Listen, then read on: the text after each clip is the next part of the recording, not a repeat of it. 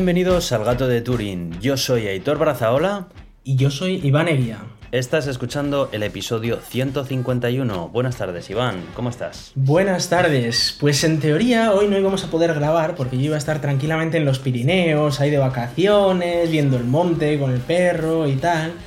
Y va, y bueno, me había cogido de la semana entera de vacaciones, va el lunes y mi pareja da positivo por COVID, encima bastante hecha polvo y tal, así que hemos tenido que cancelarlo todo. Y hoy he dado positivo yo, o sea que bueno, pues ya, ya se nos ha completado el, el ciclo. Eh, estoy un poco chavadillo, así que no sé cómo se irá mi voz. Pero bueno, dentro de lo que cabe estoy bien. Vaya no, pena. Nada, nada serio. Vaya pena. Una, y a mí me lo vas a decir, yo tenía muchas ganas ya de ir porque además iban a ser en mucho tiempo, de- desde antes de la pandemia iban a ser las primeras vacaciones que íbamos a hacer solos, en plan de sin ir a visitar a la familia, porque hasta ahora siempre cada vez que teníamos un poquito de vacaciones o lo que sea, o, o de sin restricciones o tal, era vamos a visitar a la familia una semana que no sabemos cuándo les vamos a volver a ver. ¿Tú has estado con COVID? Todavía no, ¿no? Tú, te- No, no, no, Tú eras de la las que se había pasado el juego. Sí, sí, sí. Yo me lo había pasado y, Pues- y ahora, bueno, eh, y esto eh, tiene su explicación. O sea, desde el 1 de abril se han acabado todas las restricciones en Suiza. Todas, absolutamente todas las restricciones en Suiza. De hecho, fue muy gracioso el lunes cuando fuimos al médico para en plan de está positiva, tal, eh, está mal, tal, no, no debería ir a trabajar.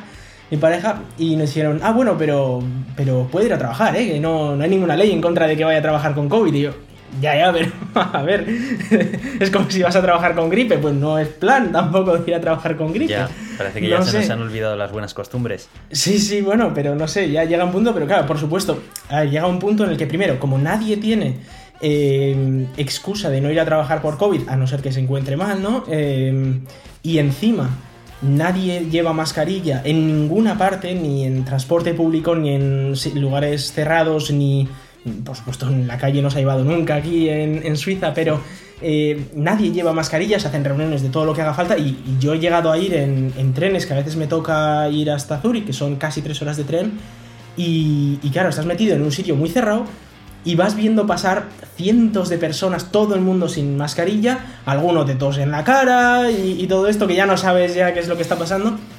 Y por supuesto que encima sabes que eh, según la ley, incluso aunque tengan COVID, pueden seguir yendo a, y, y pueden entrar ahí sin mascarilla y nadie se lo va a prohibir Sí, no les puedes decir nada. no les puedes decir nada. eh, entonces, bueno, pues ya ha llegado un punto que nada, pues eso, eso fue el 1 de abril, pues estamos, el, positivo fue el 25 de abril, o sea que bueno, es lo que tarda en que todo el mundo se contagie, todo el que faltaba por contagiarse ya se contagie. Eh, tengo a, una compañera también de- del CERN, cuando estuve en el CERN, que ya ha dicho que cinco compañeros suyos también han dado positivo. Eh, ella ha estado junto con su pareja también positivo hace un par de semanas. De hecho, teníamos una cena y se tuvo que cancelar porque dio positivo. Entonces, bueno, ha sido todo. eh, bueno, todo el mundo. Está cayendo absolutamente todo el mundo que faltaba por caer. Está cayendo todo el mundo.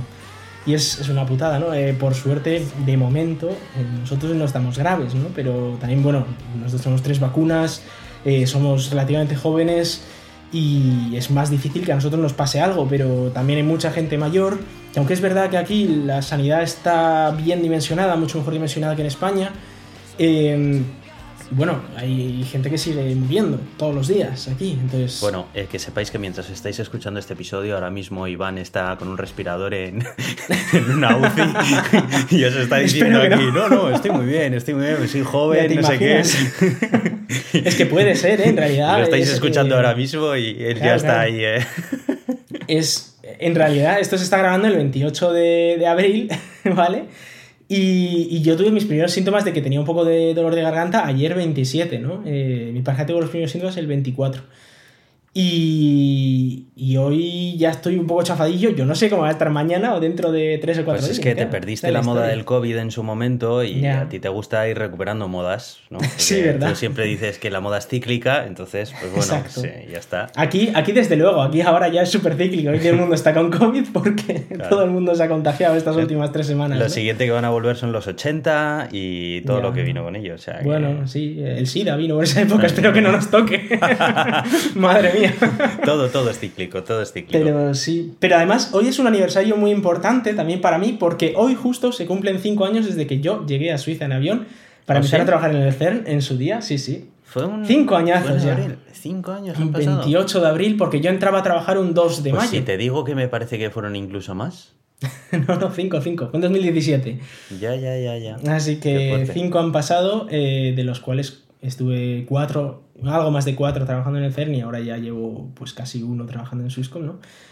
Y oye, se pasan los años muy rápido. Yo cuando vine, vine para un año en realidad. Yo tenía un contrato de un año y dije, bueno, pues estoy un año y luego ya, pues como un Erasmus, ¿no? Y, y las cosas se, han estabilizado un poco, bueno, que, aquí me he quedado de momento. Sí, sí, sí. Y sí, que he recibido preguntas de, oye, ¿y tú vas a volver a España y tal? Y, yo, en parte, quiero volver a España, ¿no? Porque es, bueno, la comida... ¿Para qué íbamos a ir esta semana a España? Bueno, sí, para los Pirineos, sí, pero sobre todo para jamar. Para comer. es que para eso íbamos a ir allí. Claro.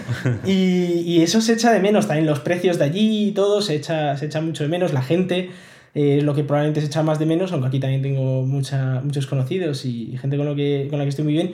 Pero uno de, las, de los grandes problemas es el económico, el de volver a España, eh, porque las condiciones económicas son lamentables allí. Hmm. Es, eh, es, un desastre. Y, y, sí que me gustaría volver, alguna vez ya he dicho, ¿no? si me pagan la mitad, yo voy, pero ni de coña me va a pagar nadie la mitad. Así que, eh, y luego escucho muchísimo y veo a jefes en LinkedIn y tal diciendo es que no encontramos talento.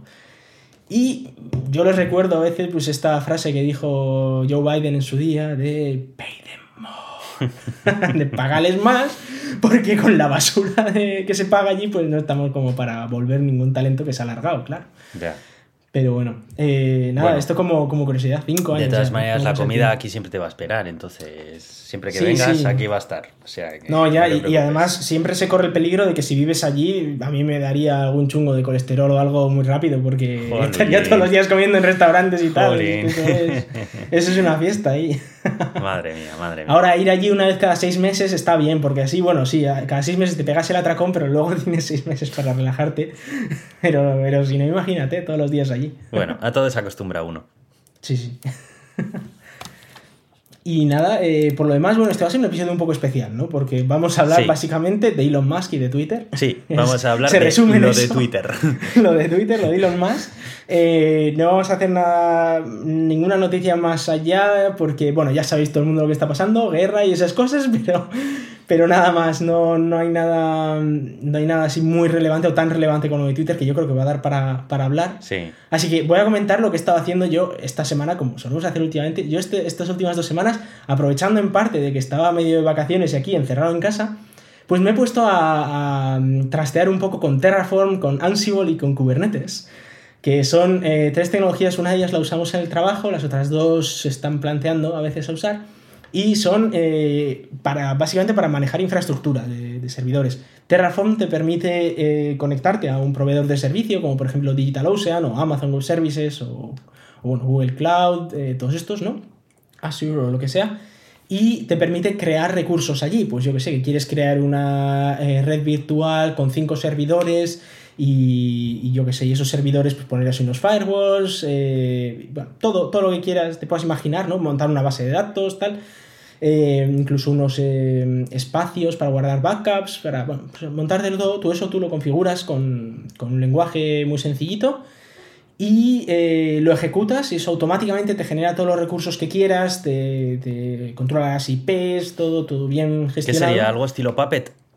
Em, estilo Puppet, pero Puppet es más para la configuración de los propios servidores. Es decir, Puppet asume que ya tienes el servidor y entonces tú le dices, quiero en este servidor instalar este software o configurar estos ficheros o, controlar algo, hacer un cron o lo que sea. Y esto es más para pedir los servidores. es decir, para que te provean los servidores. De hecho, Ansible, que era la otra tecnología que comentaba, es equivalente a Puppet, tiene ciertas diferencias. Eh, la mayor diferencia, digamos, es que Puppet requiere un agente que esté siendo ejecutado en la máquina a controlar, digamos, y Ansible no. Ansible simplemente necesita que esté Python instalado en esa máquina y se conecta por SSH y hace los comandos SSH que, tenga que hacer. Entonces, en ese sentido, pues como no tienes nada ejecutando en la máquina, pues no gastas recursos de la máquina, ¿no? Porque no tienes un agente. Aunque también es verdad que la gente de Puppet es bastante liviano, pero bueno, es, es una ventaja que tiene Ansible y se puede conjuntar ¿no? con el Terraform. Tú al Terraform le puedes decir, oye, dame cinco servidores de tal, y en Ansible le dices, oye, pues en este me instalas una base de datos, en este me instalas un frontend, en este me instalas un backend, y en este me instalas eh, un servicio de backups, yo qué sé, lo que te dé la gana, lo que tu infraestructura quiera, ¿no? ¿Y Terraform es un producto comercial o es open source? Es open source, es de... Eh, ah, ¿cómo se llama? HashiCorp. Es la, la, empresa que lo lleva, que son además los creadores de Helm, que eh, los Helm son una especie de ficheros de configuración que te generan, eh, digamos, infraestructura en clústeres de Kubernetes. De Kubernetes. Kubernetes al final es una manera de, trabajar un poco nueva en la que tú tienes unos cuantos servidores pues muy genéricos en los que tienes instalados unas máquinas de Docker o de Podman. Eh, creo que Podman todavía no está muy disponible para Kubernetes, pero esperemos que pronto sí. El caso es que imagínate, unas, unas, cuantas máquinas con Docker, que es eh, un sistema de containerización de información o containerización de aplicaciones, lo que hace es utilizar el propio kernel de Linux que ya viene con la máquina y eh, sobre ello hacer, digamos, una especie de sandbox, una especie de... Eh, abstracción. De abstracción o de, sí, para que, para que digamos que la aplicación piense que está en su propio en su propio mundo, en su propia máquina virtual, pero en realidad no, en realidad no tiene una máquina virtual privada para ella y lo comparte con otras. Pero eh, esto te sirve para no necesitar toda una máquina virtual con, con todo lo que eso lleva, ¿no? que es virtualización de hardware y todo eso, sino que usa el hardware de base y entonces consumes mucho menos recursos, tienes los recursos más aprovechados, pero a su vez lo puedes limitar mucho, puedes decir, pues por ejemplo, para esta aplicación quiero tener yo qué sé, dos copias y que cada una me consuma como mucho 500 megas de RAM, ¿no? Y además, si tengo dos servidores o, cinco servidores, quiero que estas dos copias estén en servidores diferentes para que si cae uno, pues el otro sobreviva y tal. Que además eh, Kubernetes le puedes decir, oye, comprueba, pues haciendo esta, esta petición que está funcionando. Si por lo que sea deja de funcionar, tumbas la aplicación y creas una nueva. Esto viene muy bien porque hoy en día la gente no sabe programar, entonces las cosas petan y entonces hay que volver a, montar la, aplicación desde cero, ¿no? Y, se usa para servidores stateless normalmente, ¿no? Sin estado, cosas como un frontend que se está comunicando con la base de datos. La base de datos quizás no la tienes en Kubernetes, la tienes pues en un servidor que has montado con Terraform y Ansible, por ejemplo. Y eh, en Kubernetes tienes el frontend, que es algo muy... Eh, eso, que no, tiene estado, simplemente se conecta a la base de datos con la petición y, hace eso. Y puedes tener... Eh, además, Kubernetes puede autoescalar muy bien y de manera que si por lo que sea eh, empiezas a tener un montón de, usuarios en una aplicación en concreto, pues te multiplica, pues yo que sé, que en vez de tener dos nodos, pues vas a tener 50 nodos porque necesitas, ¿no? Sí. Si, si por lo que sea no tienes RAM en tus servidores, pues puedes también programarlo para que automáticamente te genere nuevos servidores en esa red virtual y entonces automáticamente instale Kubernetes en todos y el load balancer se encarga de enviar las peticiones a, uno u otro.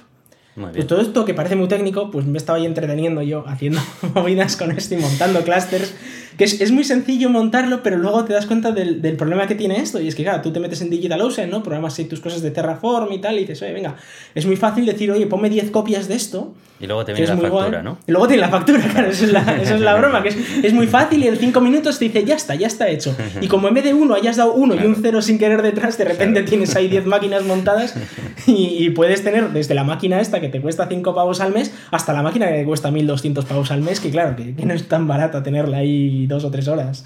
O que se te olvide destruirlo al, acabar el día y esté toda la las Maravillas, las maravillas de la infraestructura en la nube. sí, y automatización y tal, que, que, muy poderoso sí, pero efectivamente, mucha responsabilidad también. bueno, bueno, pues yo la verdad es que no, no he hecho gran cosa durante estas dos semanas, así que yo por mi parte voy a hacer skip de mi sección, así que si te parece bien, menciona los métodos de contacto y vamos a empezar con el tema. sí, sí, sí. Bueno, pues eh, empezamos con Twitter precisamente, y es que en Twitter nos podéis escribir a arroba el gato de Turing, como ya lo habéis hecho muchos, hablando sobre Elon Musk, sobre Twitter y sobre todo esto que vamos a hablar hoy. También nos podéis enviar correos electrónicos a contacto arroba el gato de Turing.com y además tenemos página en Facebook que es facebook.com barra el gato de Turing. Además, tenemos a Euska Digital que nos patrocina hosteándonos nuestros audios y salimos en un montón de podcasts como Podhero, Evox, Apple Podcast, Google Podcast, Spotify, Amazon Music y un montón de ellos más que beben de estas fuentes. Además, salimos en la radio Euska Digital los martes a las 7 de la tarde y pertenecemos a la comunidad de ciencia creativa Escenio, que a su vez pertenece a la Cátedra de Cultura Científica de la Universidad del País Vasco. Yo soy Aitor, arroba cronosnhz en Twitter. Y yo soy Iván, arroba Racican en Twitter. ya ves que he podido decir todo esto y, sin, ahogarme. Sí, sí, es que estoy como un toro. Estás mejorando, estás mejorando. Bueno, pues eh, vamos a introducir el tema del que vamos a hablar en este episodio. Este episodio va a ser algo más corto porque, bueno, va a ser un tema que nos lleve bastante tiempo. Yo creo que tenemos muchas cosas que comentar. Además, nos hemos estado aguantando antes de empezar a grabar porque queríamos que todo esto fuera fresco y fueran directamente nuestras opiniones. Y la verdad es que, bueno, pues no es un tema como para que dé un episodio de la longitud que habitualmente estéis acostumbrados, pero sí que es un tema que va a ocupar bastante más que un tema habitualmente. Así que, bueno, pues. Nada, eh, a mí me viene bien que sea corto, que, estoy muy cascado. Entre que Iván está cascado, yo tampoco estoy en mis mejores días, que también he tenido un problemilla con la espalda y demás, yo creo que esta va a estar bien. Va a estar bien, es un tema que además tenía muchas ganas de comentar contigo, porque sospecho que tenemos ideas diametralmente opuestas y vamos a, vamos a ir empezando. Bueno, el tema que estamos tratando es la compra de Twitter por parte de Elon Musk. En el anterior episodio, ya sé, para cuando estábamos grabándolo, eh, Elon Musk ya había comprado el 9% por 2.900 millones de dólares y se hablaba, se sospechaba que él quería rechazar formar parte de la junta directiva. ¿Por qué? Bueno, pues porque el formar parte de la junta directiva, entre otras cosas, también te impide el poder hablar en perjuicio de tu propia empresa por uno de los eh, derechos y obligaciones propias de los accionistas de la junta. Sí, además había una pequeña normativa extra que era que no podía, o sea, si él aceptaba entrar dentro de la junta directiva, no podía comprar más del 15% de la empresa nunca. Exacto. A no ser que saliera. Entonces, como la idea de Elon Musk siempre fue el hacer cambios de profundo calado sobre Twitter, red social en la que se mueve continuamente y que la utiliza como altavoz de sus opiniones, como bien es sabido por todos, eh, pues claro, esto, esta posición dentro de la junta directiva no le valía, ¿no? Entonces, eh, su siguiente paso fue llevar a cabo una OPA hostil y eh, rechazando obviamente el integrarse dentro de la junta directiva y yendo a comprar pues el total de las acciones de Twitter.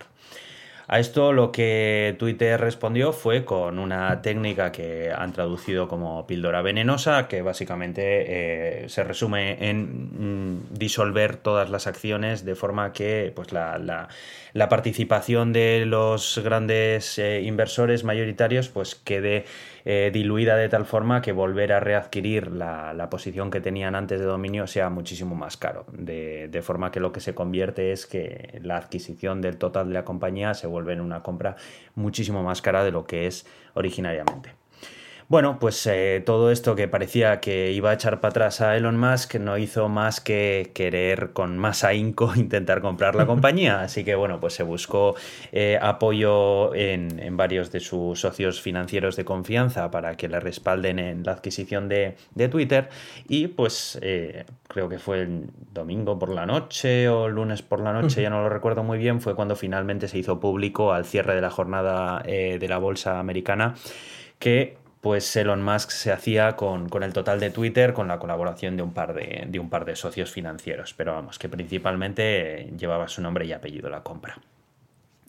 Bueno, esto... Sí, por, aclararlo un poco, o sea, los, los, las ayudas financieras que ha recibido son como préstamos. O sea, son préstamos. Todo está a su nombre. No, está el 100% a su nombre, pero le han ayudado porque él no tiene en metálico 44 mil millones de dólares, que es lo que eh, ha costado, unos 40 mil millones de euros no lo tiene en metálico, por lo tanto, como ha hecho con todo, porque él lo hace todo así, él lo que hace es pide préstamos y luego pone como colateral o como aval sus acciones en otras empresas, sus acciones en Tesla y demás. Entonces él adquiere la propiedad completa porque las instituciones financieras le creen, digamos, de que va a devolver ese préstamo. Exacto.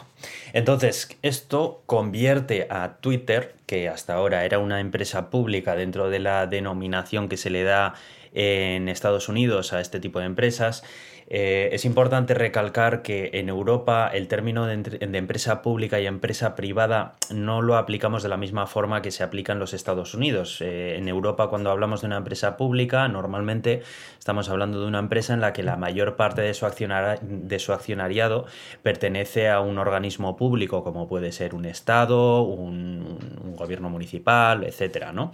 Y una empresa privada pues es una empresa que está únicamente respaldada por fondos privados de, pues de, personas, ya sea un autónomo o lo que sea. En Estados Unidos. Digamos, el, equivalente en España, por ejemplo, a, una empresa publicly traded company que se llama eh, en, inglés, es una SA, una sociedad anónima, que es decir, que cotiza en bolsa y por lo tanto tú, eh, cualquier persona del mundo puede adquirir acciones eh, de esa empresa, si lo quiere. Y en cambio, una eh, sociedad privada que le llaman allí es una sociedad limitada, una SL, que es que está limitado a ciertas personas y no cotiza en bolsa. Es decir, que eh, para adquirir acciones de esa empresa, pues tienes que conocer al dueño o lo que sea y, y él te tiene que dar acciones o alguna cosa así. Efectivamente. Entonces, bueno, pues uno de los planes que tiene Elon Musk con esta compra es convertir Twitter en una empresa privada, según la denominación que acabamos de explicar y lo que se considera como tal en Estados Unidos. De forma que él tenga libertad sobre las decisiones y la dirección que tome la empresa y no tenga que discutir sus decisiones con una junta directiva que puede estar en oposición a, a lo que él quiere o quiere cambiar. Los motivos que él ha publicado eh, son varios. En primer lugar, y yo creo que es el que eh, él destaca como el más importante, es eh, restaurar la libertad de expresión dentro de, la, dentro de la red social, que ahora entraremos a hablar acerca de esto porque esto es un, filón bastante importante ¿no? del, que, del que hablar. Y luego además también reclama pues, cambios en las funcionalidades de Twitter que según él los usuarios llevan demandando desde hace muchísimo tiempo, como puede ser por ejemplo el famoso botón de editar, que siempre dicen que lo están desarrollando pero nunca termina de llegar a la red social. Algo curioso y que se supo a cuenta del 9% que compró hace ya dos semanas Elon Musk, él publicó como el botón de editar ya existía. Y, pero solo lo podían usar ciertas personas concretas que tenían unas cuentas como premium, digamos, especiales. Esas personas podían usar un botón de editar, pero el resto de, seres humanos no. Entonces no era un problema de que no estaba implementado, de que se estaba implementando, era simplemente que no, no lo querían publicar. Y esto lo publicó Elon Musk diciendo, oye, que ya se puede usar esto, solo que no lo podéis usar vosotros, los mortales. en fin. Luego también, eh, otra de las cosas que según él quiere cambiar es eh, la presencia abusiva de publicidad dentro de la red social, reclamando que aquellos que formen parte del programa de pago que recientemente lanzó Twitter llamado Twitter Blue puedan optar por una experiencia sin anuncios. Eh, además, también eh, promete eh, eliminar y trabajar para retirar todo el abuso de spam que hay dentro de tweets famosos, como por ejemplo cada vez que entras en un tweet suyo, si alguna vez le has contestado, te habrás visto involucrado probablemente en, en una conversación sin fin de cuentas bots que te intentan vender estafas con criptomonedas, etcétera, etcétera, ¿no? Y, quitar el esfuerzo de desarrollo en otras funcionalidades, según él, más absurdas, como por ejemplo el utilizar un NFT como avatar de tu cuenta de, perfil. ¿no? Entonces, bueno, esa es un poco la foto general, ¿no? Entonces, ahora mm, podemos entrar ya un poco en opiniones. Venga, em, empieza tú. ¿Qué, ¿Qué, qué, es lo que opinas acerca de todo esto? ¿A ti esto te parece bien? ¿Te parece que Twitter va a ir a mejor, a peor? Eh, ¿Cuál es tu opinión acerca de esto? Bueno, yo no, no, lamentablemente no puedo ver el futuro. Y aquí vamos a hablar acerca de opiniones, ¿eh? así que vamos a mojarnos. yo, no, no, puedo, no puedo ver el futuro, no sé si esto va a ser bueno a la larga o va a ser malo a la larga. Pero veo riesgos, veo muchos riesgos y, y es algo que me, que me, llama la atención. Para empezar, eh, bueno, es una única persona que controla una de las mayores redes sociales del mundo. Una única persona. Esto no pasa ni con Facebook, ¿vale? Facebook no, no es que nosotros hablamos bueno, pero Facebook, cuidado, porque Mark Zuckerberg en Facebook tiene un rol que nunca nadie ha tenido en Twitter dentro de la junta directiva. ¿eh? O sea, lo que, lo que dice Mark va a misa directamente. Sí, sí, sí, porque es el director general y además es el que tiene mayor porcentaje de acciones y tal. Pero aquí es el 100% de control, es un control absoluto. O sea, no hay nada, ni una coma de Twitter que no va a estar bajo el control de, de Elon Musk. Y luego hay que plantearse quién es Elon Musk. Porque eh, Elon Musk, hay que recordar que, bueno, en su día empezó, era eh, un chaval que estuvo en, Sudáfrica, en la época del apartheid y todo esto. Él era de los blanquitos de Sudáfrica, eh, en el que sus padres pues, habían estado allí en la época de la colonización y tal, ¿no? Entonces, este era un chaval que, bueno, que le hacían bullying, tal, se mudó a, a, Canadá con 17 años y, a los 18 ya creo que se mudó a Estados Unidos. Y en Estados Unidos con su hermano empezó a montar startups eh, y, ya desde el principio era una persona poco fiable en cuanto a lo que él decía. Vamos a recordar que la primera empresa que montó así relevante fue Zip2, que la montó con su, con su hermano, creo que era, sí, su hermano. Y eh, esta era una empresa, digamos, una precursora de un páginas amarillas online, una especie de lo que hace hoy en día Google Maps con con poner las, digamos, la información sobre negocios en el mapa. Las reseñas, sí. Las reseñas y tal. Bueno, era sobre todo sobre métodos de contacto y para saber dónde estaban situados los diferentes negocios. Y eh, en esta primera empresa Algo que él hizo para, digamos, que los inversores le metieran más dinero es engañarles y decirles que todo el sistema de ZIP2 de todo, de toda América eh, se ejecutaba en un pequeño servidor que era de una unidad de un rack. O sea, un pequeño servidor, alguno que haya visto un rack sabe lo que es una unidad, es un servidor súper chiquitito y que decía que todo ZIP2 se ejecutaba ahí. Esto era mentira, en realidad tenían cientos de servidores, pero a los, a los eh, inversores solo les enseñó uno para decirles, no, no, si es que es tan la leche esto que hemos hecho que se ejecuta aquí y, tal. Eso le hizo ganar muchísimo dinero y ese dinero luego lo usó más tarde para fundar X.com, que eh, luego se fusionó con otra empresa y crearon PayPal, muy a su pesar porque él quería que se llamara X.com y de hecho, las X. le molaban las X. De hecho, eh, años más tarde, él compró a PayPal el dominio x.com, porque él, hay que recordar que dejó PayPal. Eh, compró el dominio x.com y si ahora vais a x.com solamente aparece una X, pero es, es, de Elon Musk, ¿vale? Elon Musk ha creado esto. Si vais a x.com pone una X y si vais a x.com barra Y pone una Y. Bueno, dejando esto de lado, el tío no sé si gastó 20 millones para comprar eh, esta x.com a PayPal. Correcto, lo acabo de eh, verificar, ¿eh? Sí, lo acabas de verificar, ¿verdad? bueno, él compró este. Bueno, eh, fusionó ¿no? con PayPal y algo curioso que ocurrió es que el tío estaba empeñado en que PayPal tenía que ser como él quisiera y el resto de la junta directiva pues no, no lo quería, así que aprovechando que él se iba de viaje eh, por primera vez de vacaciones en no sé cuántos años, porque este es un hombre que se va muy poco de vacaciones, cuando se fue de viaje, eh, en medio del vuelo, que era un vuelo de 11 horas, algo así, a, no sé si era a Malasia o así, eh, hicieron una reunión de emergencia en la junta directiva y le echaron de director general de PayPal. Entonces, cuando él aterrizó, el avión se enteró de que le habían echado de PayPal, de, director general, y pilló otro avión solo para ir hasta Los Ángeles, insultarles durante cuatro horas a la junta directiva y luego se pilló otro avión para ir a Malasia para seguir con sus vacaciones.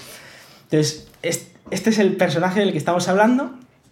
Y eh, más allá de, esto, bueno, ya vimos que eh, de PayPal al final salió porque fue comprado por eBay y a él le pagaron una pasta y esa pasta la usó para crear principalmente eh, SpaceX. Él, creo que le dieron en total 180 millones o algo así, es lo que recibió de PayPal.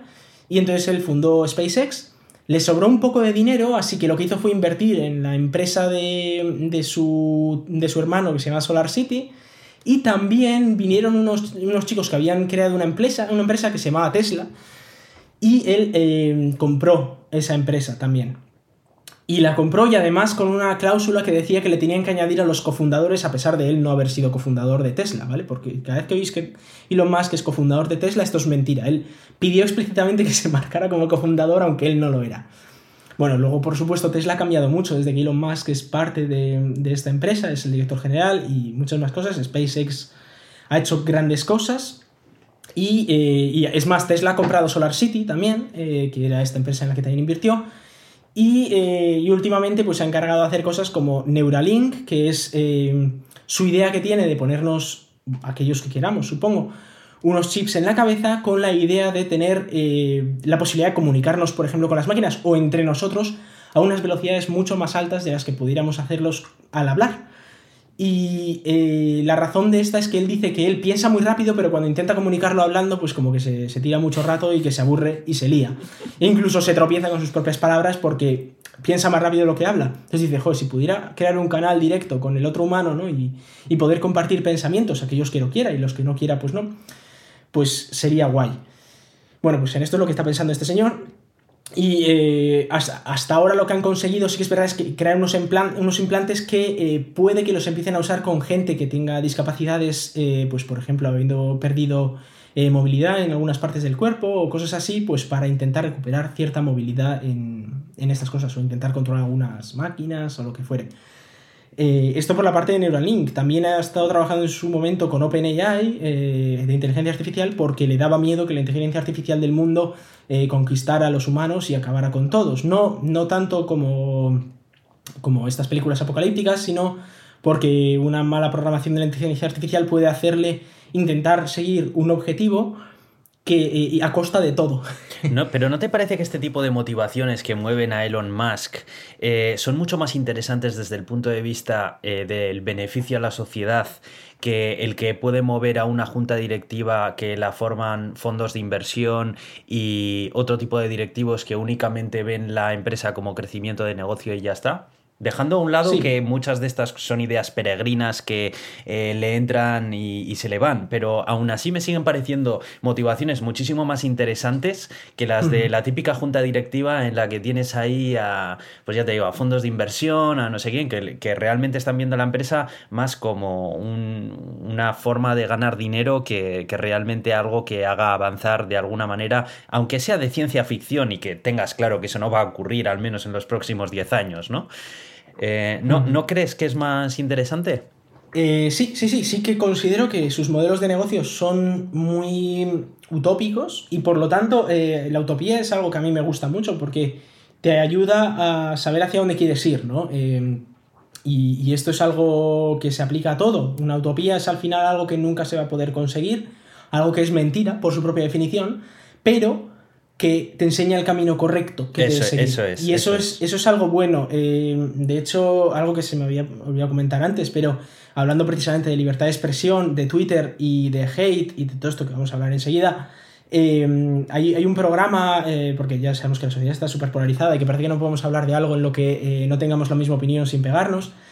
hay un programa que, que ha salido hace poco de Mamen Bendizábal que junta gente muy dispersa en cuanto a ideologías y en cuanto a, digamos, eh, su, vida, digamos, para hablar de cosas bastante polémicas e intentan hablar sin, meterse mucho los unos con los otros, ¿no? Pues yo qué sé, tienes a... ¿Y qué tal? ¿Qué tal sale? Esperanza Aguirre. ¿Sale bien o...? sale bastante bien. Eh, decirlo, sobre todo te enseña que aunque la persona que tengas delante tenga una ideología completamente opuesta a ti, eh, puedes hablar con esa persona y debatir y estar y estar totalmente en desacuerdo con Siempre esa persona. que se guarden las formas, claro. Siempre que se guarden las formas, Eso es. Y, sobre esto sí que me. Eh, no sé, me, llama mucho la, atención el cómo también vemos a otras personas que tenemos delante.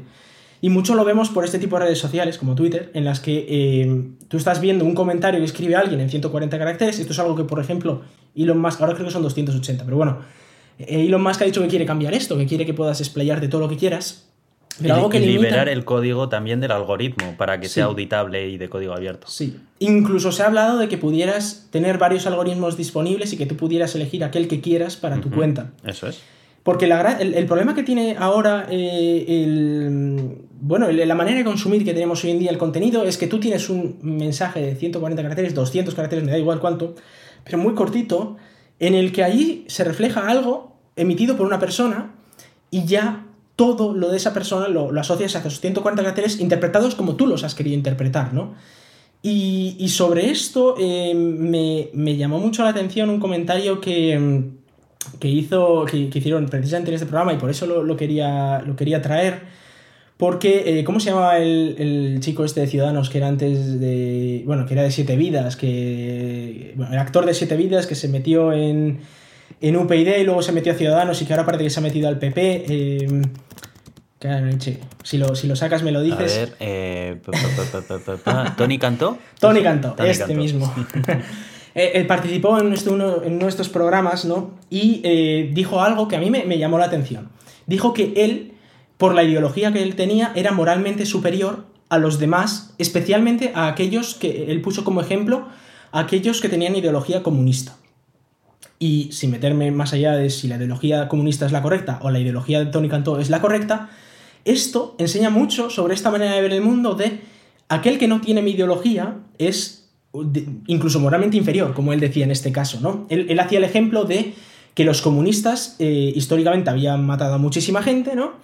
Eh, se habla del libro rojo de los comunistas, del, eh, del, stalinismo, de Corea del Norte, incluso de Cuba, de Venezuela, todas estas cosas comunistas, ¿no? Y que esto es muy malo y que por lo tanto todas las personas que tienen ideología comunista comulgan con todos estos asesinatos o lo que sea que haya podido haber en, toda esta historia. Dejando de lado el hecho de que quizás estas personas les puede gustar el comunismo no por las matanzas que haya podido haber, de la misma manera que alguien puede ser capitalista no por las matanzas a favor del capitalismo que haya habido en el mundo, sino que simplemente porque considera que la utopía de la que hablaba yo antes, esta utopía que es inalcanzable, tanto la del comunismo como la del capitalismo, como la del anarquismo, son utopías que, si la miras en su base, pueden tener un sentido y pueden molar. Y puedes, ser, puedes comulgar con esa ideología, puedes decir, yo soy muy capitalista porque considero que si todo lo, lleváramos al, al, puro capital, al final la meritocracia nos llevaría a un mundo mejor, ¿no? Pero bueno, en el mundo en el que existí, en el que existimos, pues eso quizás no se puede llevar al extremo, o el comunismo, ¿no? Es decir, bueno, si, si hubiera mucho mucha mayor igualdad o que los métodos de producción fueran de los propios trabajadores, eh, no habría mucha más igualdad y habría más equidad, ¿no? Esa ideología utópica, que es irreal, que no puede existir, al final puede llevarte a ti hacia un camino que tú, tú quieres seguir, ¿no? Yo mm. quiero ir hacia ese lado porque a mí me gusta el capitalismo, o quiero ir a ese lado porque a mí me gusta el comunismo. Y luego al final puede que acabes tomando un camino alternativo que ni siquiera tú te lo habrías planteado, pero que resulta que en la práctica eh, se está demostrando por sí mismo que es más efectivo que lo que tú planteabas hacer, ¿no? Por ahí quieres Exacto. Y, y, precisamente el saber que es una utopía, el saber que es decir, esto que, que yo quiero alcanzar, sé que es imposible, sé que no puede ocurrir. El comunismo es algo que, por ejemplo, más de una vez se ha dicho, joder, pero si esto en un mundo de, egoístas no puede, no puede funcionar. Y como no vas a conseguir que todo el mundo deje de ser egoísta, pues esto no puede funcionar, ¿no? Y efectivamente, pero sí que puedes sacar de ahí algunas ideas que te lleven hacia eso que quieras ir. O del capitalismo también, ¿no? En una economía del mercado en el que eh, pues aquellos, todo el mundo lucha por aquello que quiere y al final se paga más aquello que más se, se quiere tener, ¿no? Pues puedes coger ideas de ahí bastante interesantes. Pero esto no significa que aquel que promulgue una de estas ideologías es automáticamente eh, moralmente inferior a, la ideología tuya porque eh, está eh, a favor de todos los crímenes que se hayan podido cometer en este favor, ¿no? Hablo de, por ejemplo, la religión. Una persona puede ser religiosa, pero porque una persona crea en Dios no significa que esté a favor de la Inquisición. Bueno, bueno, pero volviendo a Twitter, que te estás dispersando. Me disperso un poco, sí. A ver, volviendo a Twitter y hablando de la libertad de expresión, porque eso es algo que quería Elon Musk. Elon Musk lo que dice es que no hay libertad de expresión en Twitter.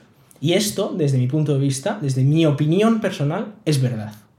Y esto, tengo un ejemplo muy sencillo. Y, tengo también otro ejemplo. Di, primero el tuyo, por favor. Sí, esto, mira, me pasó, de hecho, ahora con la guerra de Ucrania me ha pasado, ¿no? Em, yo, a cuenta de la guerra de Ucrania, pues yo soy así, a mí me gusta intentar enterarme de estas cosas yendo a todas las fuentes de todo Dios. Y a veces Ah, eh, eh, y, bueno, tragas propaganda de todas partes, o sea, tragas propaganda rusa, tragas propaganda ucraniana, estadounidense, de todo, todo Dios está aquí contando su batallita. Pero em, algo que me llama la atención, ¿vale? Es que, por ejemplo, los medios rusos, que efectivamente están diciendo mentiras, eh, se les ha bloqueado muchísimo en Twitter. Se les ha, bueno, se les ponen señales de este tío, ojo, porque estos están mintiendo, esto es propaganda rusa, esto es tal y se les pone claros mensajes, incluso algunos hasta que se les ha bloqueado, algunos medios rusos. Y en cambio me encontré eh, con la parte ucraniana que por supuesto no se dice en ningún momento este tipo de cosas de, oye, este... Algo tan simple como un mensajito de que, eh, por ejemplo, el Ministerio de Defensa ucraniano es una cuenta oficial del gobierno de Ucrania, por lo cual, ojo, lo que dicen esta gente, tómatelo con un poco de... Sí que es parcial, es información Es parcial, eso es. Pero ni siquiera ponen el mensajito Twitter, ¿vale? Pero es que además hubo un momento más exagerado porque hubo una de estas cuentas de, la Armada ucraniana que dijo em, un, ruso, que ponía un mensaje, ¿no? De que em, un ruso bueno es un ruso muerto. Y esto es un mensaje de odio. Mm. Es un mensaje de odio hacia todos los rusos, independientemente de si Rusia está haciendo bien, si Rusia está haciendo mal, si los rusos apoyan tal o si los rusos no, si el 70%, 50% o 90% de los rusos está apoyando esta guerra y de estar más enterados o menos, esto es un mensaje de odio, de hay que matar a todas las personas que tengan nacionalidad que de hecho eso es algo que la ley condena. La ley condena. Entonces, yo cuando vi esto, eh, porque ya había visto un par de mensajes que eran un poco de odio, yo lo, yo lo reporté y, fíjate que, bueno, no suelo reportar yo muchos tweets, ¿vale? Pero yo reporté porque dije, este es evidentemente, este tweet es un mensaje de odio, entonces yo imagino que quitarán este tweet. O sea, no, quiero que. No hace falta que le bloqueen la, la, cuenta, ¿vale? Simplemente este tweet hay que quitarlo porque este tweet es un mensaje de odio contra los rusos. Y no es que yo tenga ni mucho menos afinidad por Putin. Pero.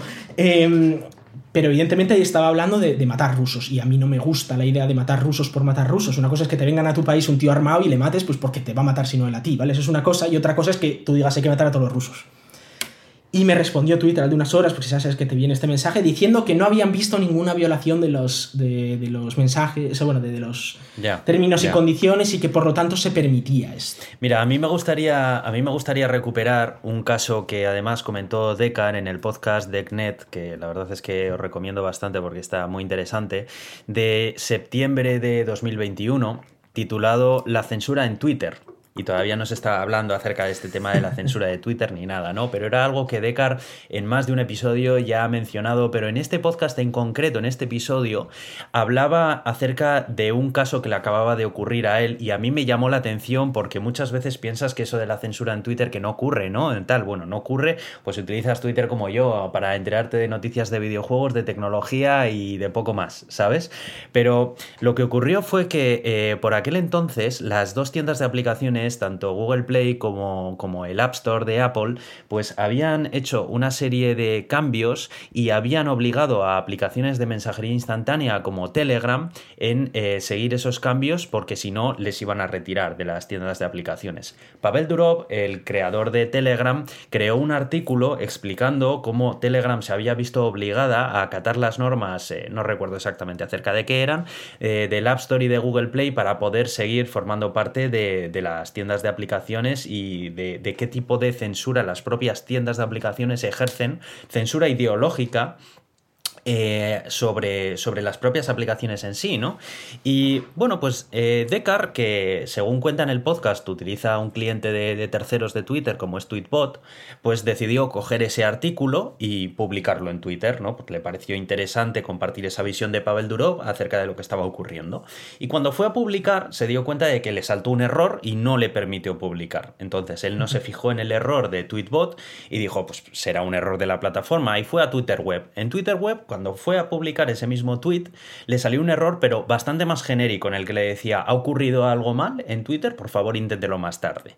Y entonces a él le parecía raro, porque él sí que veía que Twitter le funcionaba. Entonces volvió al teléfono y en, tweet, en Tweetbot, que al ser una aplicación de terceros utiliza la API que tiene Twitter por detrás, esta aplicación mostraba en el mensaje de error el resultado que da la propia API al error que estaba ocurriendo en ese momento y la información que suelta la propia API era bastante más eh, detallada. Concretamente, cuando se fijó, lo que le decía es que no se podía publicar la URL porque eh, Twitter o alguno de sus socios consideraban que la URL era contenido dañino.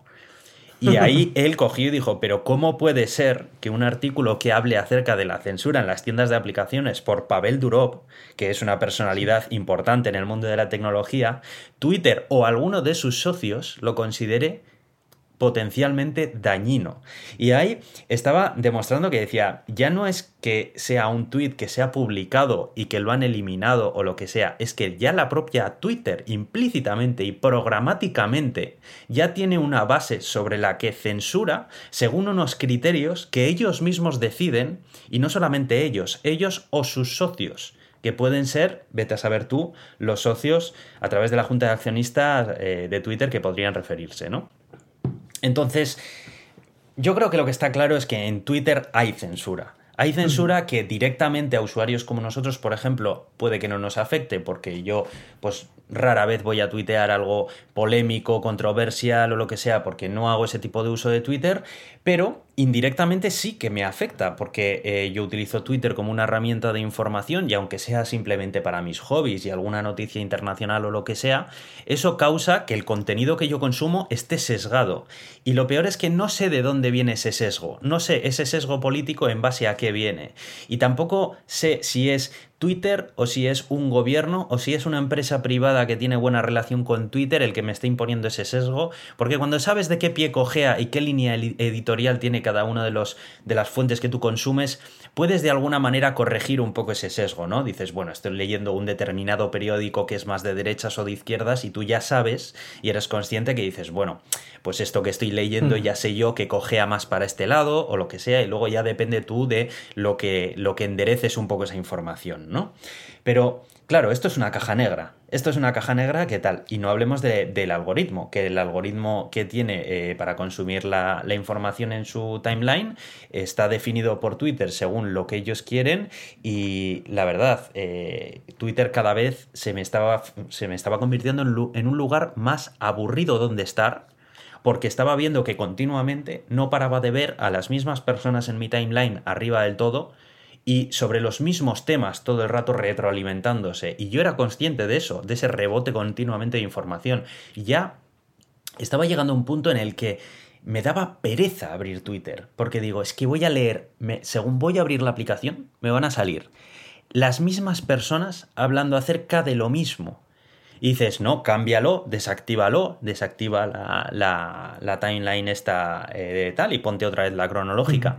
La cronológica claramente cada vez te estaban poniendo más trabas para que la pudieras configurar. De hecho, hace poco obligaron a que todo el mundo tuviera la, la de algoritmo, y hubo tantas quejas que tuvieron que volver a dejarla opcional y lo volvieron a activar. Pero esto es algo que claramente Twitter ya te está diciendo, que dice, ahora no te la he podido meter, pero en cuanto os deis la vuelta y os hayáis olvidado, os vais a comer la timeline algorítmica, porque nos interesa, porque le interesa a Twitter. Y la verdad es que a mí me da mucha pena, porque yo he utilizado Twitter durante muchos años, al igual que tú, me parece un medio fantástico para estar enterado de los temas que te gustan, pero entre que últimamente, cada vez que abro la aplicación, solamente me salía publicidad y más publicidad. Publicidad de criptomonedas todo el tiempo, publicidad de no sé qué, de juegos, de no sé qué, de cosas que encima es que, eh, que no, no me parecen ni positivas siquiera, ¿sabes? Y, ya entre la publicidad, el timeline algorítmico, que aunque lo desactives continuamente te están intentando empujar a que lo vuelvas a activar. Y, y el rumbo que estaban tomando las aplicaciones, sinceramente para mí Twitter estaba rota y sigue estando rota. Y lo peor de todo es que es un barco sin rumbo.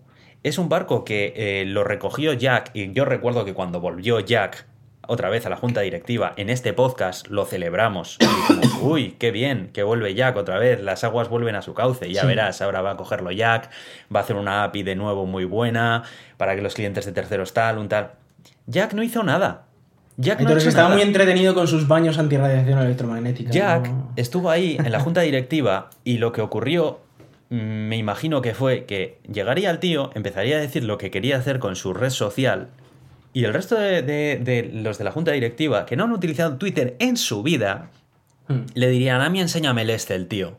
Y si en el Excel salen los números verdes, pa'lante. Y si no, hasta luego. Y no se hizo nada. Y de hecho Jack se fue hace no mucho, y ya lo vimos todos, entrando para Hagrawal, el, el, chico este que ha estado aquí hasta que Elon Musk ha comprado la empresa, que lleva cuatro días, que claramente este señor, con todos mis respetos, es que tenía toda la pinta de ser un pelele. Tenía toda la pinta de ser alguien ahí puesto por la junta directiva para que no dé mucho por saco. Y cuando de repente el otro día veo que han sacado eh, avatares del tipo NFT, yo dije, pero ¿qué es esta? dije, pero ¿de verdad nos hacen falta avatares NFT en los perfiles de Twitter? O sea, eh, cualquiera de las cuentas más importantes de Twitter, les contestas. Contestas a un Elon Musk porque te hace gracia una chorrada que ha dicho y por unirte a la fiesta de Twitter vas y le contestas. Y estás recibiendo una semana spam de bots de criptomonedas y, timos y de todo. De verdad, pero luego tenemos perfiles con NFT en el avatar, ¿eh? Qué guay. Son, son así como hexagonales. Es que es tristísimo, sinceramente, y que nadie utilice Twitter en la junta directiva a mí es que cada vez me daba menos ganas de utilizar Twitter.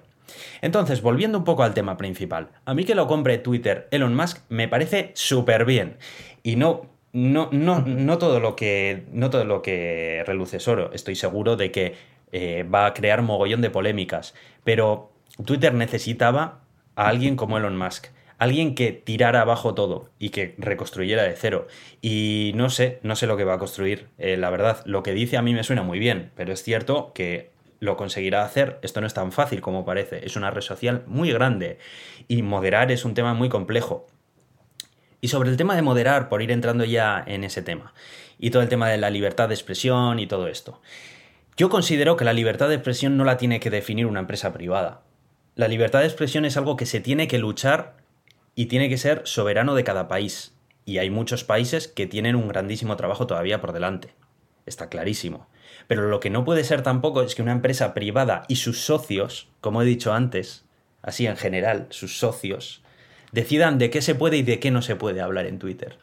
Y sí, la censura en, Arabia Saudí es un tema que muy preocupante, pero es de Arabia Saudí con sus ciudadanos y tienen que librar una, hay una batalla que ya no tiene que ser a nivel de Twitter, tiene que ser a nivel de su Estado soberano. Y, yo sí que apoyo el que la libertad de expresión resida en, en, los poderes legislativos de cada uno de los países, porque al final es que es ahí donde se tiene que librar la batalla, porque no sirve de nada luchar por la libertad de expresión en Twitter cuando al lado tienes a Facebook haciendo lo que le da la gana.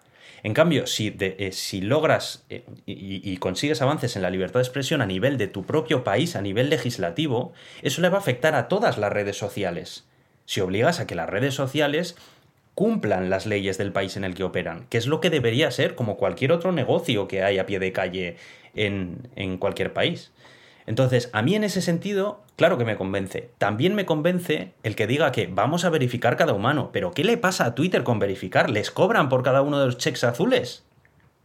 Porque el programa de verificados de Twitter era la risa. O sea, eso sí que era aleatorio. O sea, muchísimo más que cualquier algoritmo que te puedas echar a la cara.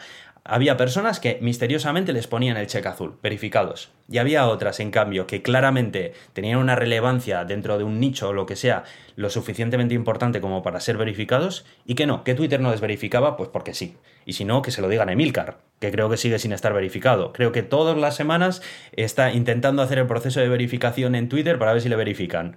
O sea, que es un tío que tiene una de las mayores redes de podcasting en toda España, por no decir la mayor actualmente. Pero no, no, no puede ser verificado. Porque patatas. Eh, a ver. Bueno, nosotros también nos lo han rechazado, así que. Vale, pero puedo entenderlo en nuestro caso, ¿vale? Pero. Eh, ¿Qué problema tienen con verificarlo? O sea, si yo te enseño un DNI, o sea, si para utilizar una aplicación bancaria me piden verificarlo, que es un proceso que hoy en día se puede hacer 100% digital, no lo puede hacer Twitter. A ver, ¿cuál es la idea de verificar? La idea de verificar no es que mole porque tengo un cheque azul y todos quieren molar y no, no vamos a hacer que todos molen porque si no dejan de molar todos. No, la idea de verificar es verificar. Es que quiere decir que esta persona es quien dice ser y si optas por ser verificado y pasas por el proceso de verificación, ¿por qué no te van a verificar? O sea, se acaban las verificaciones. Twitter tiene un número limitado de cheques azules que puede repartir y ya no, ya es que se ha acabado del cupo. Ya tienes que venir el año que viene porque ya no nos queda tinta azul. No, tiene ningún sentido. Y sobre todo cuando sacas un programa como Twitter Blue en el que pretendes cobrar a, esas personas. O sea que te has apañado bien para verificarles en el cobro, porque eso sí, hombre, verificarles el cobro, eso les vas a verificar seguro. Ah, pero eso sí, el cheque azul no, ¿eh? que el cheque azul es caro, que es que las pegatinas azules ya te digo que se acaban y son caras. Es que no tiene ningún sentido. Encima, me están pagando, porque ya tenemos Twitter, el Twitter Blue, y le vamos a seguir metiendo toda la morralla de publicidad que tenemos aquí en Twitter. No, es que no hemos aprendido nada. O sea, o sea si, si, pagas, por lo menos obtienes el valor de lo que pagas. Y si no, pues, pues ya sabes que probablemente seas tú el producto. Entonces, todas estas cosas, como por ejemplo el hacer público el algoritmo, el algoritmo de, de la timeline, me parece fantástico. Me parecería que sería un paso fantástico para que una red social, por primera vez, muestre las cartas encima de la mesa y diga, esto es lo que estamos publicando tal, y que se audite y que se vea entonces, a mí a priori, todas estas cosas de las que habla, a mí me suenan súper bien. Me parece que es lo que necesita una red social como esta. Y es que encima, este es un tío que nos guste o no nos guste, utiliza Twitter. Sabe para qué sirve. Tiene la aplicación instalada. Y publica cosas en ella encima. De locura. Tendrían que ir al 50% con Trump, los dos. Es que, eh, pues pues la verdad es que si, si esto lo lleva a cabo y lo lleva a cabo bien, porque esa es otra historia, porque decir todo esto es muy fácil, pero llevarlo a cabo es muy complicado, porque a ver cómo llevas a cabo que toda la legislación en materia de libertad de expresión de cada uno de los países en los que opera una red social como Twitter se lleve a rajatabla y no se cometan injusticias, esto ya es otro tema, majo, y en la práctica a ver cómo lo llevas a cabo que eso me gustaría verlo. Pero lo que sí que no me gustaría ver es seguir viendo a Twitter como estaba hace una semana, porque era una patraña. O sea, era es que no había por dónde agarrarla, es que cada vez utilizo menos la aplicación. No sé, y después de todo este speech que acabo de soltar, sí, sí, quiero saber, muy atentamente. Quiero saber qué opinas tú, ya mojándote acerca de todo esto, la verdad. Estoy parcialmente de acuerdo, pero parcialmente en desacuerdo contigo. O sea, estoy, de acuerdo contigo en que la funcionalidad de Twitter, el tema de las cuentas verificadas y el tema de la publicidad, de los bots, del spam, de la cantidad de estafas que estaba viendo y, y bueno, todo esto un poco en general es una mierda, tal y como está ahora, ¿no? Eh, que efectivamente, pues como te comentaba antes, no considero que haya libertad de expresión absoluta en Twitter, que podría haber más libertad de expresión, o que podrían ser más consecuentes con sus acciones. Es decir, si, el odio está prohibido para unos, está prohibido para todos, y ya está, ¿vale? Esa parte, eh, evidentemente, tenía que cambiar algo. Esto era un barco sin rumbo. Ahora, las cosas que dice Elon Musk, que a priori pueden sonar bien, son muy peligrosas, algunas de ellas. Empezando por la primera, libertad de expresión absoluta. ¿Y eso cómo se interpreta? Porque él lo que ha dicho es, allá donde las leyes permitan cierta cosa, pues yo permito ciertas cosas. Pero es que hay un problema con las leyes y lo que se permite en las leyes. Que quien decide lo que permite una ley o no es un juez. Y no es Elon Musk. No, no, claro, claro. claro, eh, eh, pero el tema aquí es el siguiente, y es que si yo escribo algo en Twitter, Twitter, si se atiene a la legislación, no puede censurar eso a no ser que haya una orden judicial detrás que diga hay que borrarle este tweet a este señor.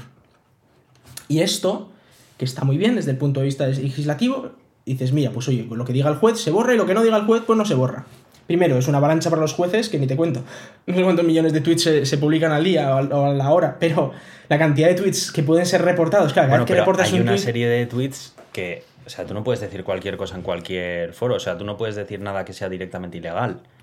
Y no hace falta que te venga un, ah, uy, No. Hombre, eh, es, altamente punible si eso se lleva a un juzgado.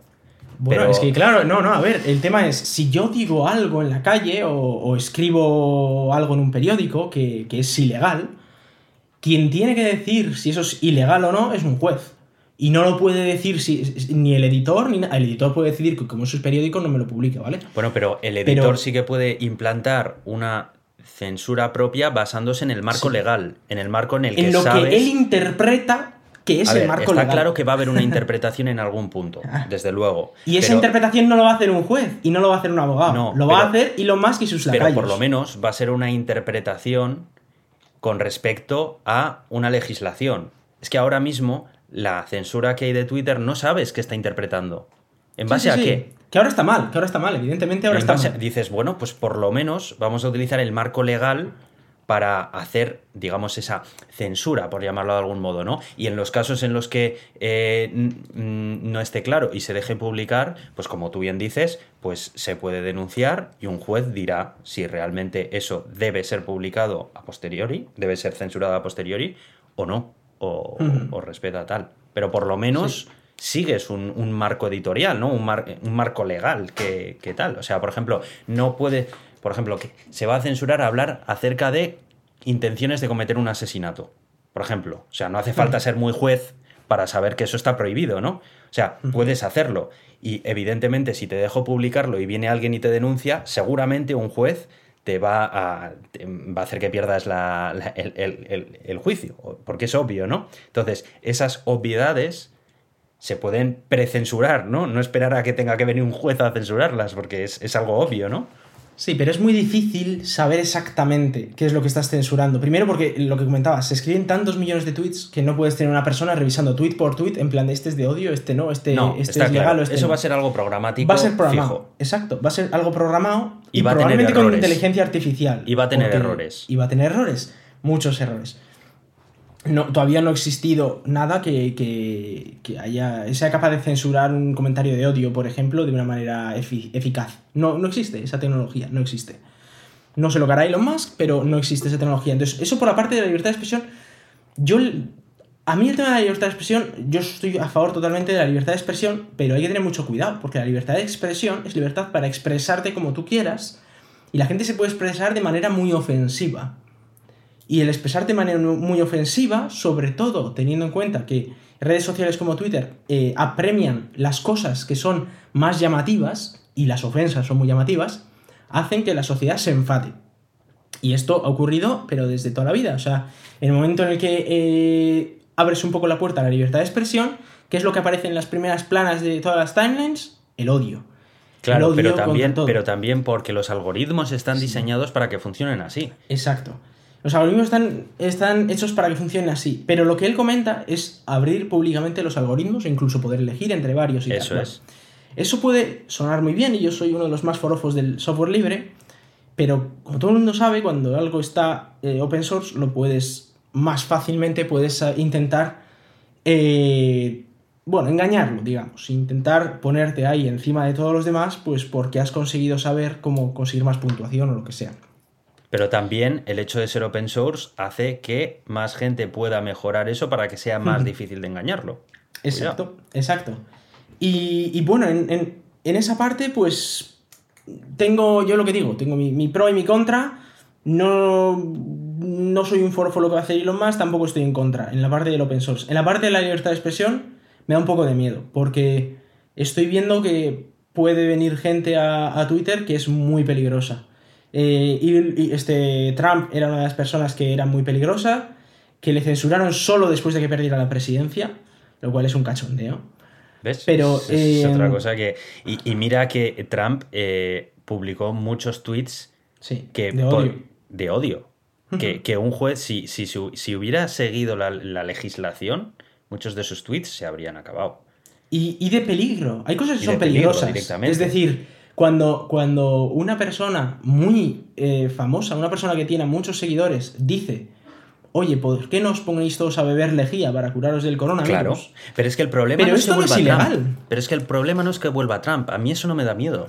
A mí lo que me da miedo es que vuelva Trump en el mismo modus operandi que antes, en el que tenía Claro. libertad total en Twitter para decir la burrada que quisiera. Si a mí, eh, la libertad de expresión es, sí, que vuelva Trump, pero cuidado, no vas a poder decir lo que te salga a ti de las narices.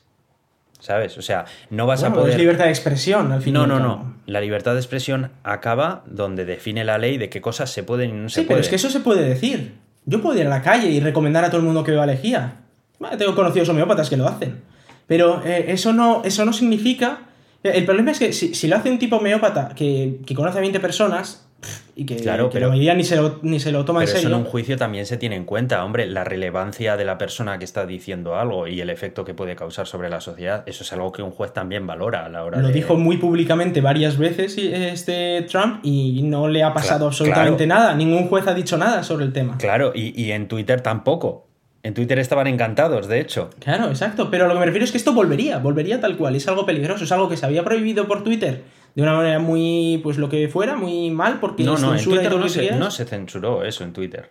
En Se Twitter eso censuró no... a posteriori. Se censuró a posteriori, claro. Sí, sí, pero lo que me refiero no que es una censura al fin y al cabo, pero que es una censura que podría ser útil, aunque legalmente no es censurable. Sí, pero no todos sus tweets tienen por qué ser censurados. No, no, todos no, efectivamente. Y en No cambio, Twitter ha, entera. decidido, Twitter ha decidido que toda su cuenta entera va fuera. Sí, pero porque al final está aquí muy, muy palpable de una persona está eh, cargándose, haciendo estas cosas muy a menudo. Es decir, si bien yo, yo estoy escribiendo tweets y escribo lo que tú decías antes sobre cómo hay que asesinar a alguien y lo escribo todos los días, aunque yo al día escriba 50 tweets y solo una vez diga lo de asesinar a alguien, hombre, si lo hago todos los días, al final es normal que me bloqueen la cuenta. Tiene su sentido decir, hombre, ya, ya sé que Sí, 49 de tus sí, tweets eh. diarios son, son razonables, pero es que hay uno todos los puñeteros días que estás haciendo algo ilegal.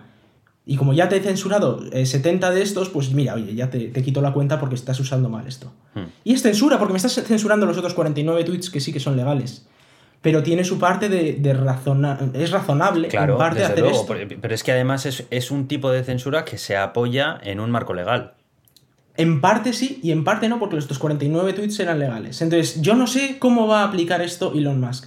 Y siendo una única persona, y siendo esta persona, porque el, el hecho de que antes he ido yo sobre toda su vida de Elon Musk, es también para explicar ciertas cosas, como por ejemplo que en Tesla tienen, eh, en, la, en la parte, en la parte de inteligencia artificial y parte de informática están muy bien pagados todos, pero por ejemplo en la parte de, de trabajo mecánico están bastante peor pagados que la media de- del negocio.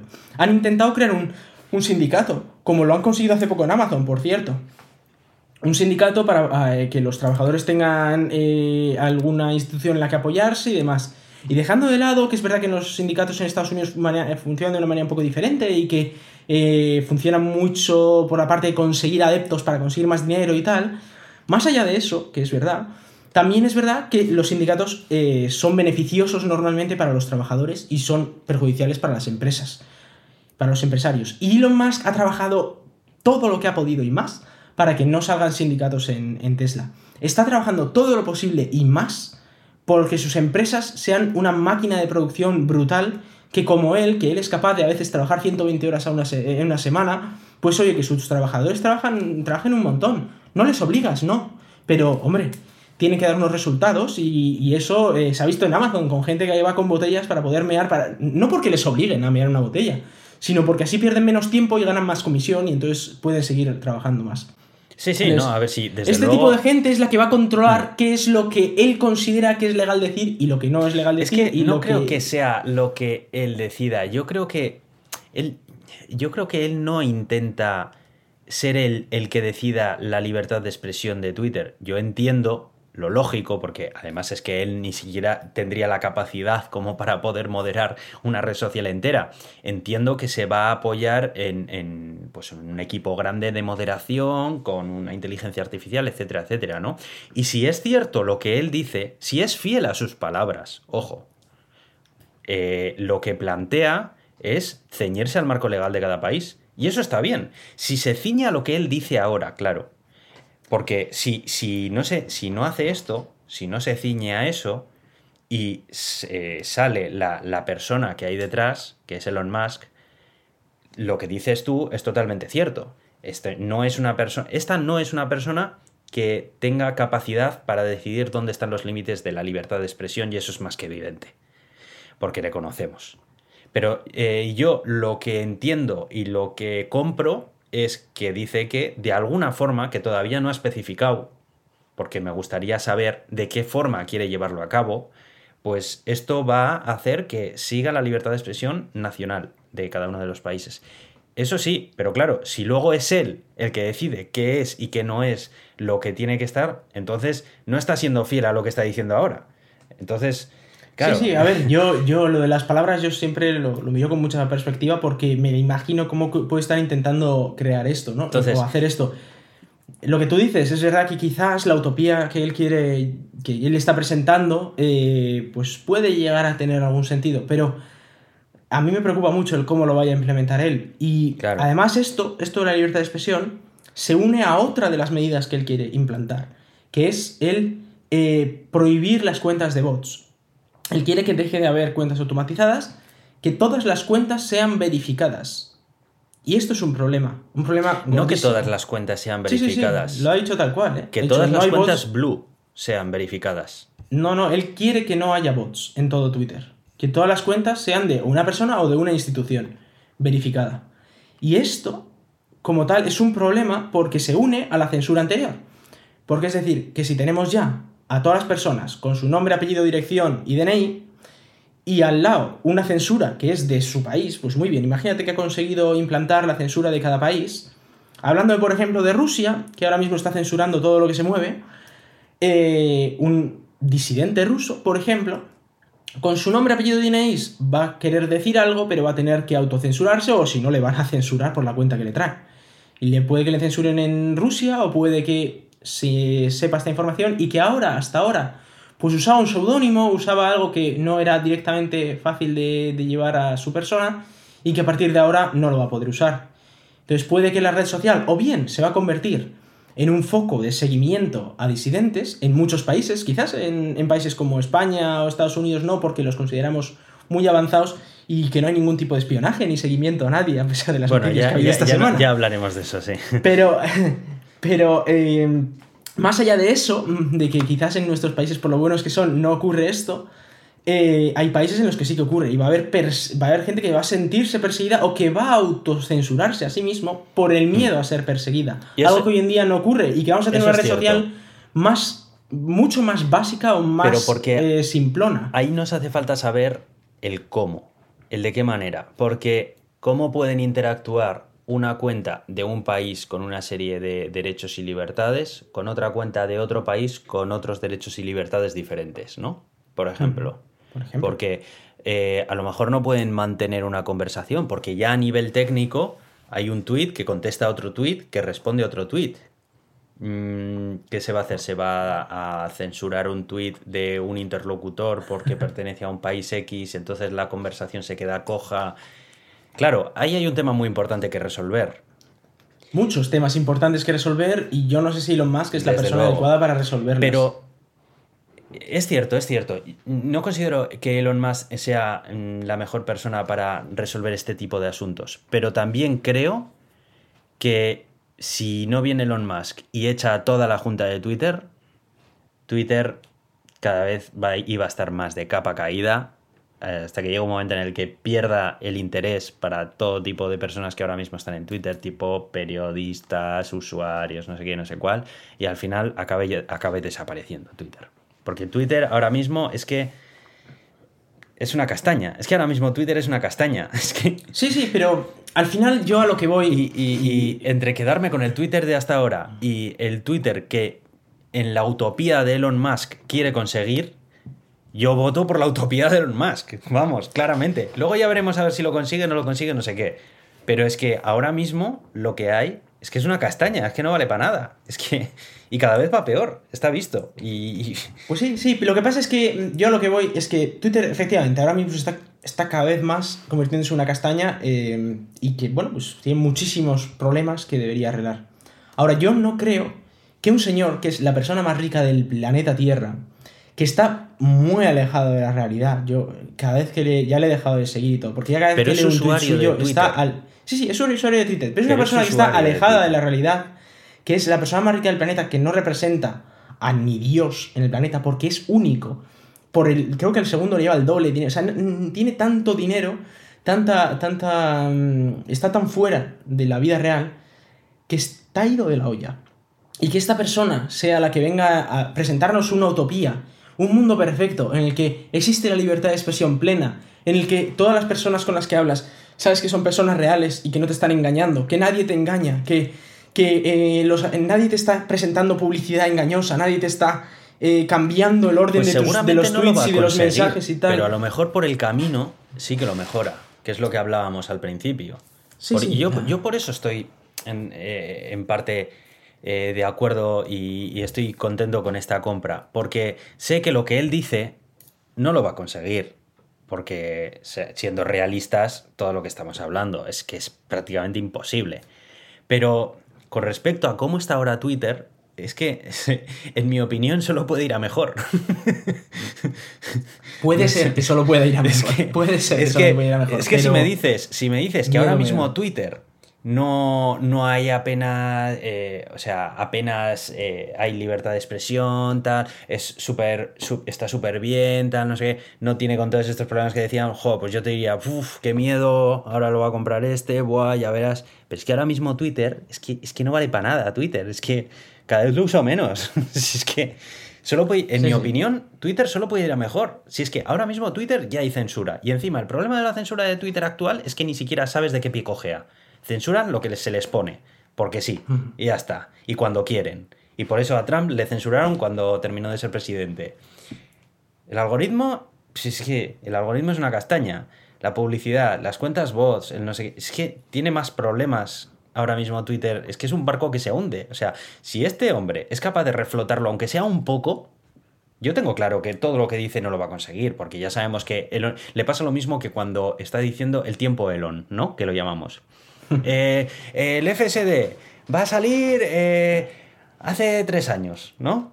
Hace cuatro años iba a salir el FSD. Ok, tío. Hace, cinco ya Hace cinco años. Bueno, pues todavía no ha salido. El tiempo Elon, ¿no? Esto va a salir el año que viene. Bueno, pues ya sabes que le tienes que sumar cuatro años más mínimo. Pero de alguna manera, él apunta hacia sitios que el resto no. Y muchas veces no consigue ni un 50% de lo que ha prometido. Pero lo que ha conseguido de por medio ha sido bueno.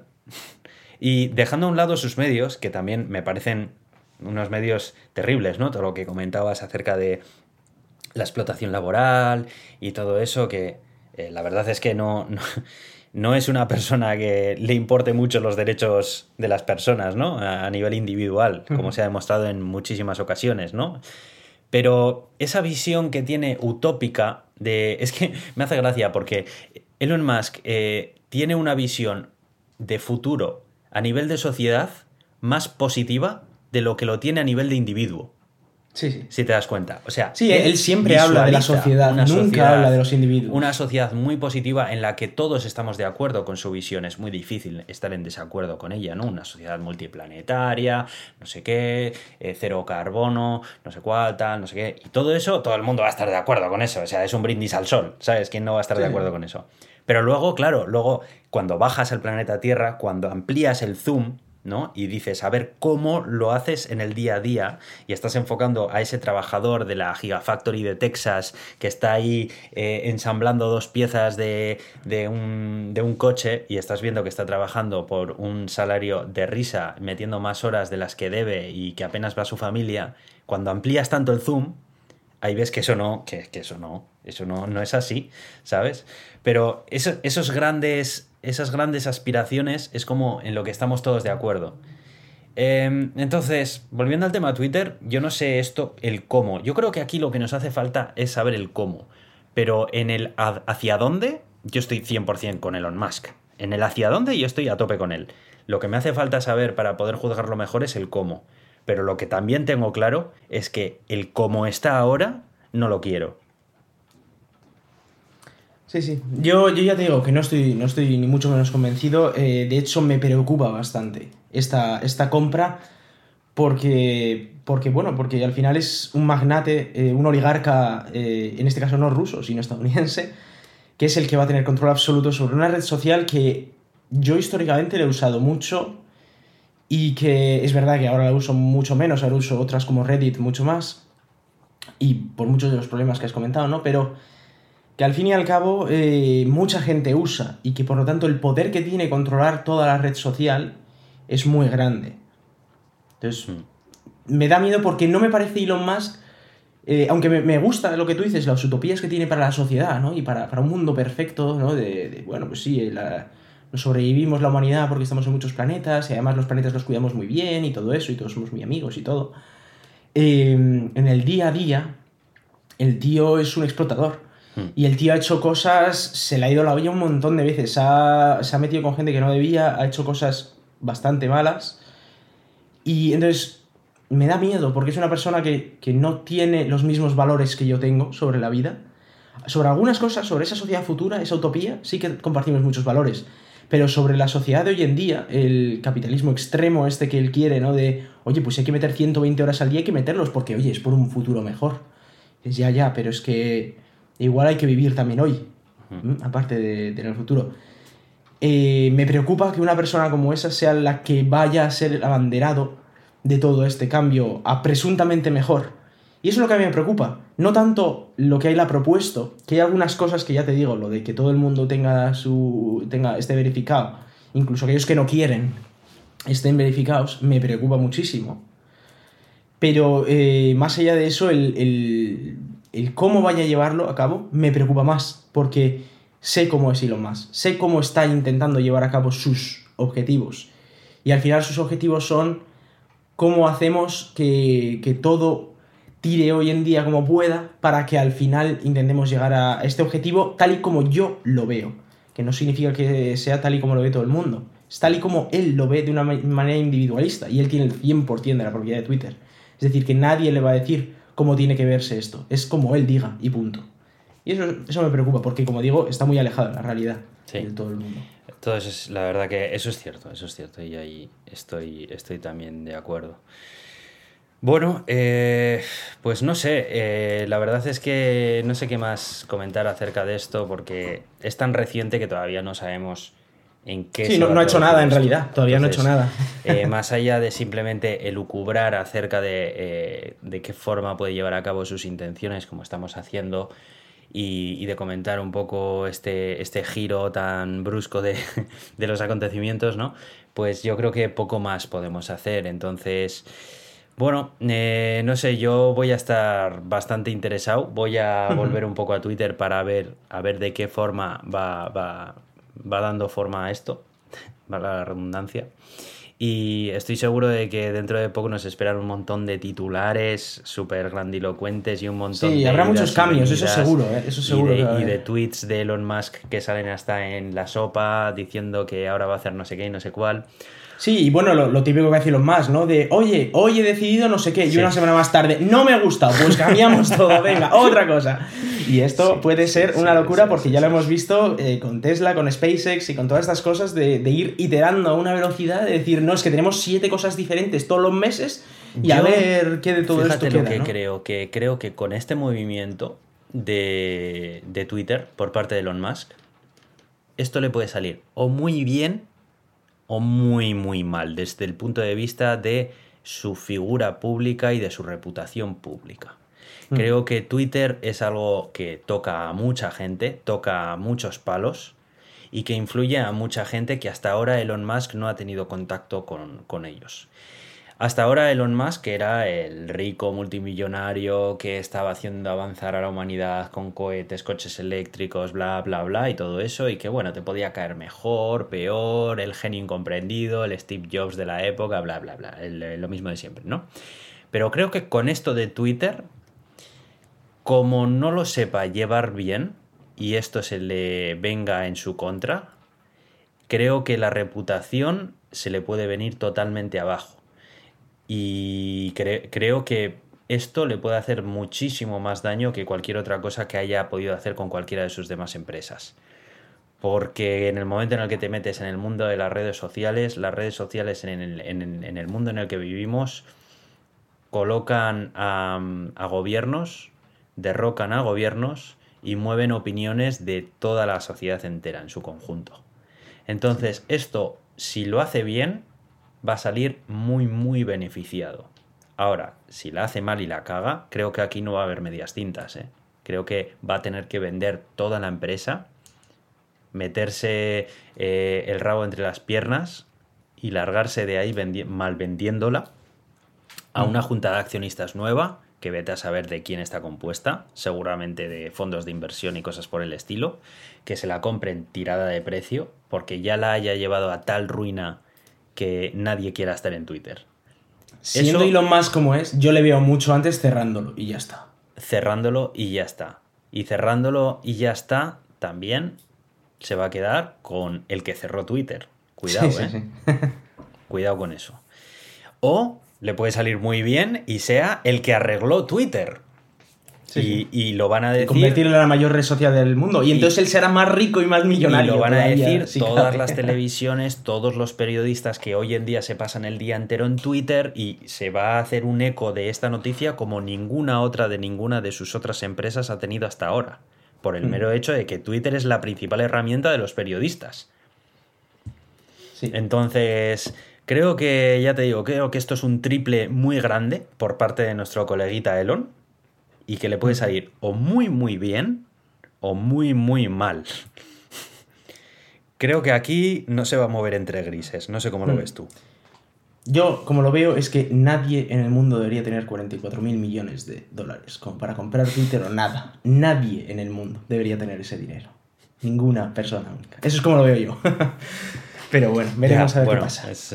y luego ojalá, ojalá sea bueno, ¿eh? ojalá todo vaya bien y, las utopías se cumplan y o vayamos acercándonos mucho a las utopías y, y, todo eso. Pero nadie debería de tener tanto poder como Elon Musk en el mundo. Pues sí, la verdad es y me estoy quedando ya sin voz, Aitor, así que tenemos que dejarlo esto. Bueno, pues eh, yo creo que hemos dicho todo lo que queríamos decir. Iba a ser corto, llevamos 82 minutos de grabación, Madre y hemos empezado este podcast diciendo que va a ser corto porque estamos los dos cascaos, pero es que la verdad es que este tema daba mucho de lo que hablar. ¿eh? Fíjate que yo pensaba que no íbamos a hablar ni media hora acerca de ello, pero... Ya, ya bueno, mucho. Y yo me he metido ahí en mis berenjenales hablando de y además Y además yo sé que gran parte de nuestra audiencia estaba deseando que habláramos acerca de esto porque... Hemos recibido muchos comentarios a, cuenta de esto. Sí. porque muchos de vosotros sabéis que somos usuarios de Twitter desde hace muchísimo tiempo y que es yo, yo es la única red social en la que me muevo, la verdad, porque bueno, de vez en cuando estoy en Reddit también, pero mm, no lo considero tanto red social. O sea que sí, sí que es un tema que, me toca, que me toca y que me gusta dar mi opinión. Bueno, pues eh, nada, no lo quiero alargar muchísimo más. Eh, muchas gracias, eh, Iván. A ver si te recuperas pronto. A ver si para cuando escuchen esto los oyentes no estás en una UCI con un respirador. por favor, madre no. mía, espero que no. por favor, no. Ahora, igual, igual me sale eh, voz ahí de estas medio roncas y tal, de, de dos por la mañana, de dos, a- de dos de la mañana dentro de unas horas, porque con lo que he charlado aquí hoy, madre bueno, mía. te pondré un filtro para que tengas voz de pito y así arreglado. está, ¿no? no pasa nada. bueno, pues nada, muchas gracias a vosotros los oyentes. Espero que os haya gustado este, este episodio especial de opinión acerca de la actualidad más actual. Y nada, pues esperemos, esperaremos a ver cómo se va desarrollando esto y lo seguiremos comentando aquí en El Gato de Turing, pero ya en episodios un poco más mixtos, ¿verdad? Porque creo que vamos a estar bastante saturados acerca de noticias relacionadas con este asunto durante los próximos meses. Así que, bueno. Sí, pero yo intentaría dejarlo un poco en segundo plano porque hay otras cosas interesantes Sí. de las que hablar y tampoco queremos que acapare todo. Eso es, eso es. Bueno, pues eh, nada más, muchísimas gracias por escucharnos y hasta pronto.